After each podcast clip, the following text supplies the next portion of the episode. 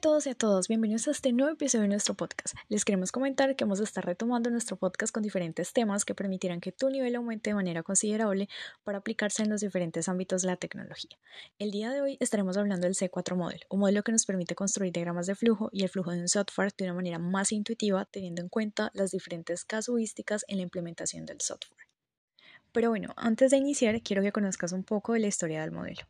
Y bueno, te preguntarás quién es la persona o el equipo detrás del modelo y es Simon Brown, un arquitecto de software y autor de la arquitectura de software para desarrolladores, una guía fácil de usar para desarrolladores sobre arquitectura de software, liderazgo técnico y el equilibrio con agilidad, creador del modelo de arquitectura de software C4 Model y el fundador de Structurize, una colección de herramientas para ayudar a los equipos de software a visualizar, documentar y explorar su arquitectura de software. Y ahora una pequeña introducción del C4 Model como modelo. El C4 Model surge como solución para liberar la brecha entre modelo y código. Permite comunicar la arquitectura del software en función del detalle que se quiera proporcionar. Está basado en cuatro niveles que describen el sistema con distintos grados de granularidad. El primero es el nivel del contexto, el segundo es el nivel de contenedores, el tercero es el nivel de componentes y el cuarto es el nivel de código. Vamos a estar hundiendo cada uno de los niveles a profundidad para que conozcas la introducción y la manera de implementarse en un software.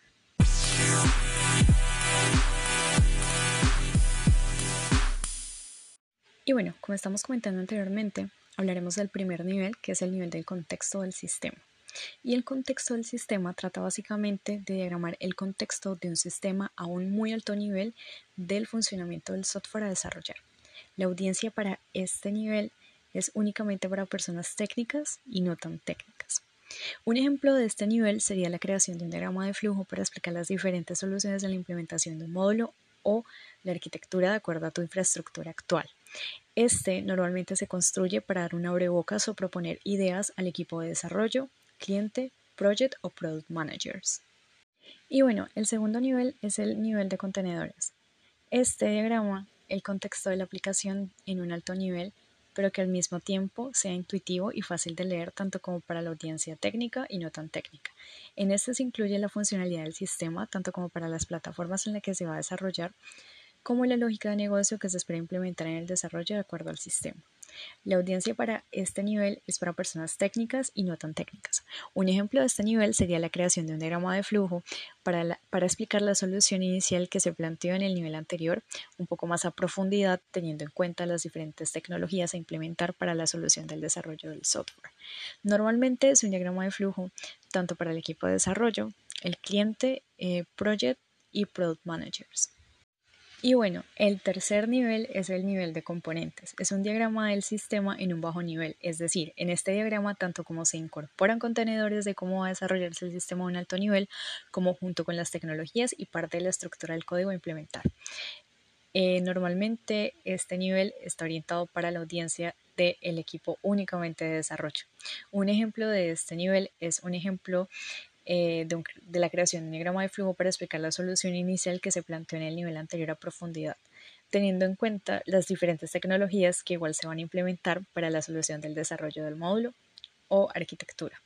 Normalmente es un diagrama de flujo únicamente para el equipo de desarrollo, ya que en este únicamente se va a trabajar mucho más a detalle la arquitectura de cada tecnología acorde con el código actual que hay en el sistema.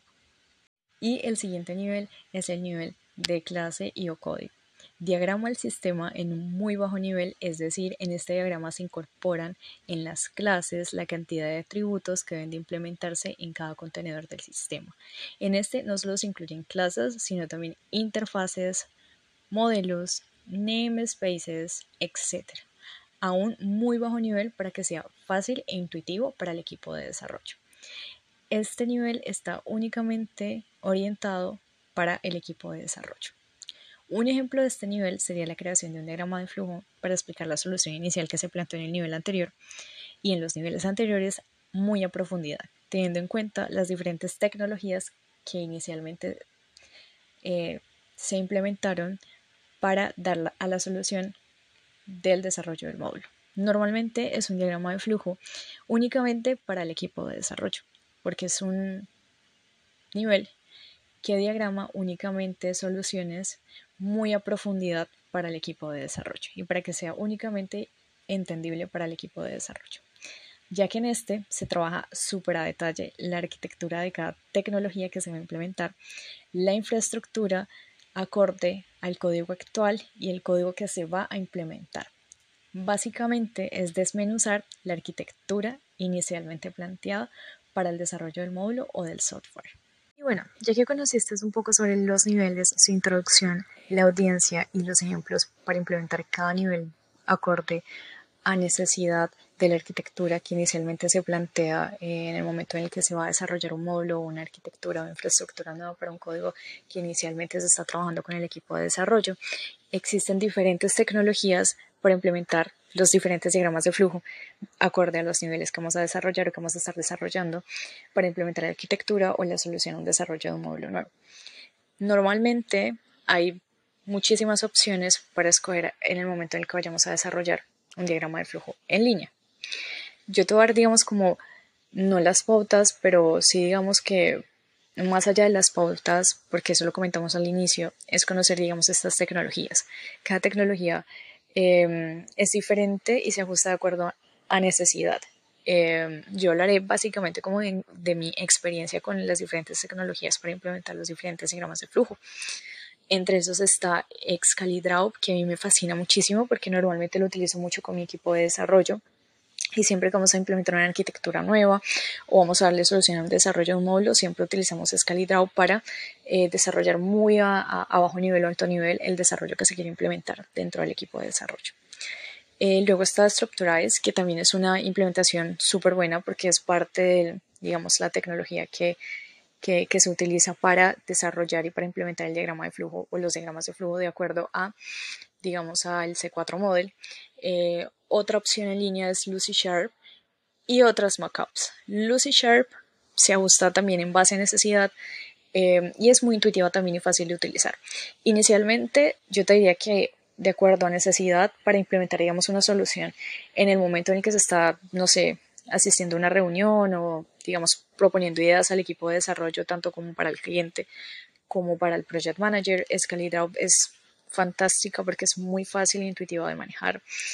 Eh, y pues se ajusta a necesidad y, la recomiendo al 100% porque es lo que usualmente utilizo uno para dar soluciones de arquitectura o infraestructura que se va a implementar pues en el equipo de desarrollo en base a un desarrollo de un nuevo módulo y también para eh, básicamente proponer ideas. Eh, se propone una idea, una solución que se va a desarrollar un módulo nuevo o no sé, un módulo o lo que sea que se necesite dentro del equipo de desarrollo. Infraestructura, lógica de negocio, ETLs, eh, e bueno, en fin, muchísimas cosillas que se pueden implementar dentro del desarrollo de un nuevo módulo. Pero inicialmente estas, estas tecnologías son muchas de las opciones que hay en Internet. Eh, nombro algunas porque son con algunas de las que he estado trabajando en el momento en que eh, inicié este camino del desarrollo y ahorita actualmente. Eh, recomiendo muchísimo las, estas tecnologías, así que espero que de alguna manera te sirvan para implementar en cualquier desarrollo, en cualquier solución o en cualquier implementación de una arquitectura nueva para tu software. Esperamos que este podcast te haya servido para entender mucho más a detalle los diferentes niveles en la implementación del C4 Model en base a la necesidad del desarrollo de tu proyecto, arquitectura o infraestructura.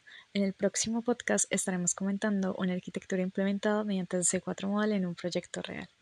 No te olvides de seguir a Ubuntu Colombia en sus principales redes sociales. Ofrecemos como arroba